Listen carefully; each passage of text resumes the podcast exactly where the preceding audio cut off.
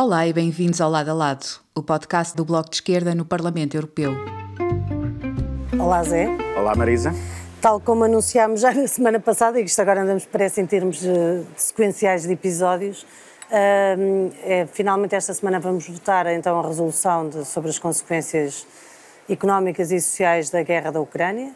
Uh, foram negociações longas, tu estiveste envolvido. Uh, é uma resolução que não é perfeita, mas que, que quebra com alguns dos tabus que nós temos assistido em relação àquilo que tem sido normalmente a abordagem da União Europeia, nomeadamente em relação às questões energéticas, às questões económicas. São para ti, eh, que estiveste a negociá-la, as, as questões mais importantes dessa resolução? Uma resolução, como se costuma dizer, a necessidade aguça o engenho. Um, e a, o, o confronto com as dificuldades de vários tipos que, que a guerra nos está a trazer estamos a finalmente a tomar algumas medidas que já deviam ser, ter, ter sido tomadas há, há, algum tempo, ou pelo menos a abrir a porta a que elas sejam tomadas. Claro que sobre muitas destas coisas as formulações não são tão fortes como nós propusemos e como nós gostaríamos, uh, mas a resolução tem, digamos assim, uh, uh, três grandes partes. Tem uma parte sobre medidas de apoio social, que basicamente eh, faz um conjunto de propostas muito centradas nas questões da pobreza, da pobreza energética, ehm, eh, no apoio às consequências uh, da, da, da, guerra e da inflação e por aí afora. Ehm, a direita tentou que fosse o mais inconsequente possível, mas penso que não conseguiu. Ou seja, estão ali algumas medidas que são importantes e, sobretudo, está um apelo ao aumento e reforço dos sistemas sociais, dos sistemas de apoio social, dos serviços públicos, etc, etc.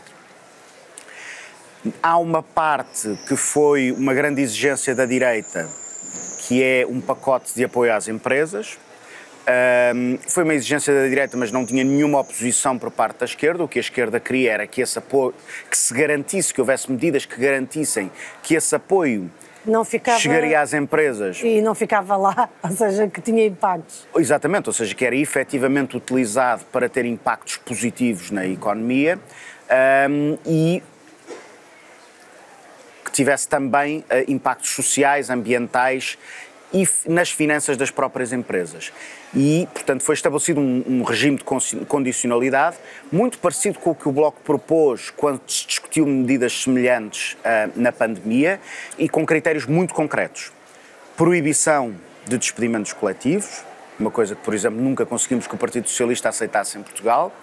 Proibição de distribuição de dividendos e de bónus aos gestores, outra coisa que nunca conseguimos que o Partido Socialista aceitasse em Portugal, uh, e também critérios, de, uh, critérios ambientais para a atuação das empresas, reforço da eficiência energética, e, e, portanto, penso que desse ponto de vista o pacote de apoio às empresas ficou muito bem condicionado, ou seja, eh, com um conjunto de garantias para assegurar que o dinheiro efetivamente vai ser, ehm, vai chegar não apenas às empresas, mas também aos seus trabalhadores. Não apenas aos ehm, acionistas. Não apenas aos acionistas, mas à economia propriamente dita.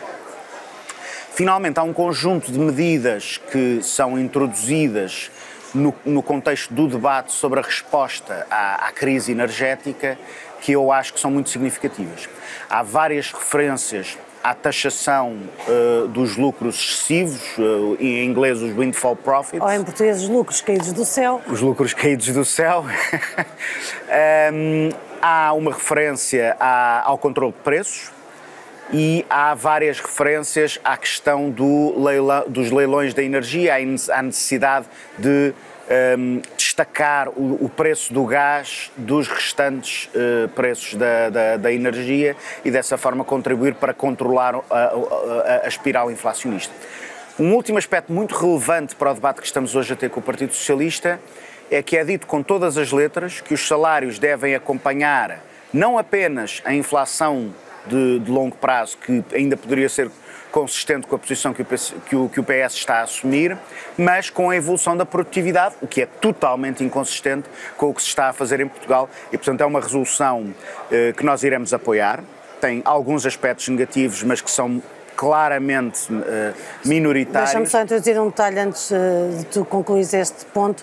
Uh, na questão do controle dos preços, há mesmo referência à definição de tetos uh, máximos na resolução. Exatamente, exatamente. A expressão, aliás, é, foi, foi, foi uma vitória importante porque a, a direita uh, disse que não aceitava que essa expressão entrasse e a expressão na negociação final uh, entrou e de facto só por algumas questões uh, menores e, sobretudo, questões que caem totalmente fora do âmbito desta resolução e que foram imposições da direita, é que nós não assinamos a resolução, mas é uma resolução muito interessante no seu conteúdo e uma, uma, uma resolução que eu espero que o nosso Primeiro-Ministro e o nosso Ministro das Finanças leiam com atenção. Leiam e apliquem já. Leiam e apliquem já agora.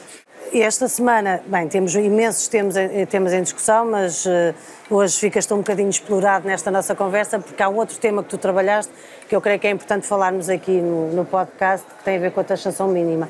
É uma questão que nós andamos a debater desde há não sei quanto tempo. Eu estou terceiro mandato e todos os mandatos foram completamente cheios de debates em torno da taxação mínima das, das grandes empresas um, e uh, nunca uh, se avançou verdadeiramente em termos de consequências reais em relação a essa, essa ideia. Aliás, nós conhecemos muito bem a preferência que tem havido uh, a nível europeu por fazer ajustamentos pelo lado de quem trabalha e dos salários mais do que propriamente ter medidas concretas nesta, neste sentido. Mas agora há uma proposta que vai ser votada.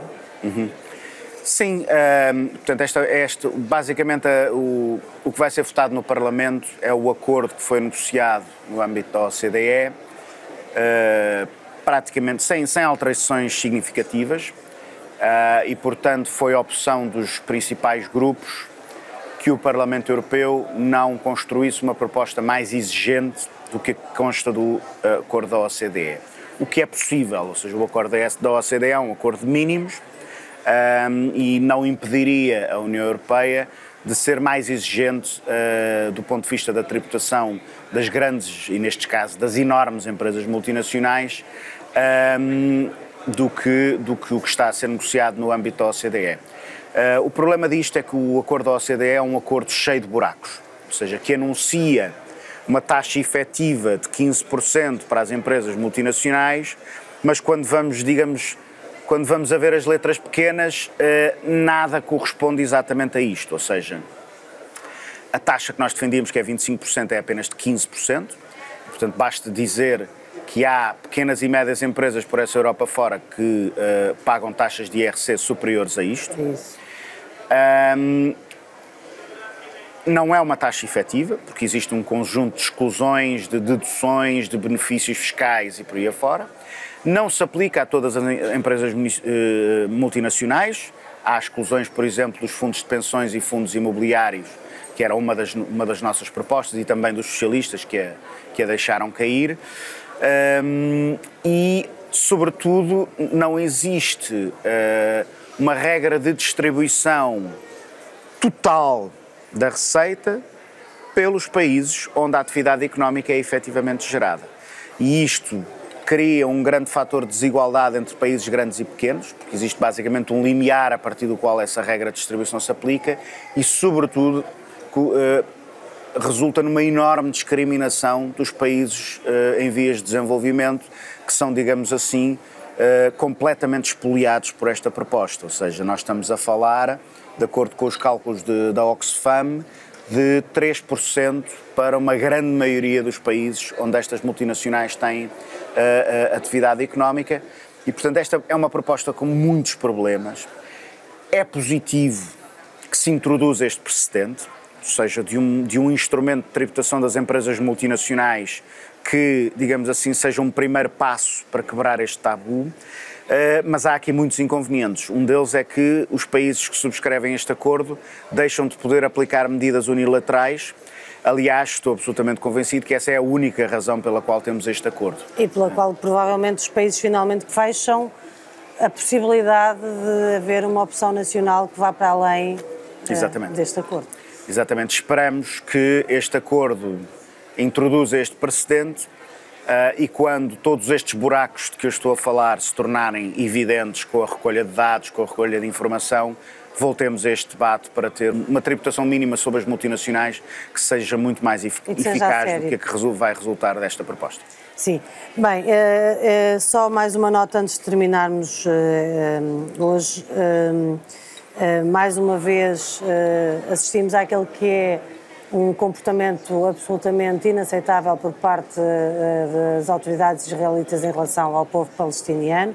Sabemos bem da opressão cotidiana, da prisão a céu aberto que é viver nos territórios palestinianos, das execuções que vão acontecendo regularmente, infelizmente é uma realidade com a qual vivem muitos palestinianos, eh, mas que agora teve alguma visibilidade por causa da, da execução do assassinato à, à queima-roupa eh, de uma jornalista da Al Jazeera e que trouxe esta notícia mais para o centro mediático e é impressionante a forma como ainda continua a aceitar-se um tratamento absolutamente desigual em relação a Israel face a outros países que têm comportamentos semelhantes e que, obviamente, têm uma condenação massiva à escala internacional. No caso de Israel, há uma espécie de impunidade uh, permanente uh, e uh, a verdade é que estes assassinatos acontecem regularmente, mas este foi muito visível. Aliás, logo a seguir houve conflitos e confrontos diretos uh, e agressões por parte do exército israelita no próprio funeral desta jornalista. Já foi assassinado um jovem na sequência desse, desses, desses conflitos, dessas agressões, mas é uma impunidade total o que se passa em Israel. É, é, é inaceitável. Não é? Com um silêncio ensurdecedor das instituições europeias. É, é, é, de facto absolutamente extraordinário no momento em que temos um consenso tão grande, tão forte na condenação da invasão da Ucrânia pela Rússia, um, que o mesmo tipo de crimes, eh, uma invasão tão ilegal como, como aquela, as mesmas vidas humanas, as, as mesmas não, uh, outras vidas humanas que aparentemente não valem o mesmo, uh, o silêncio total das instituições europeias sobre um incidente desta gravidade, que, que é apenas mais um num, numa feira de horrores que tem sido a ocupação da Palestina por Israel. Ficamos por aqui até para a semana. Até para a semana. Obrigada por nos terem seguido. Regressamos na próxima semana. Até já!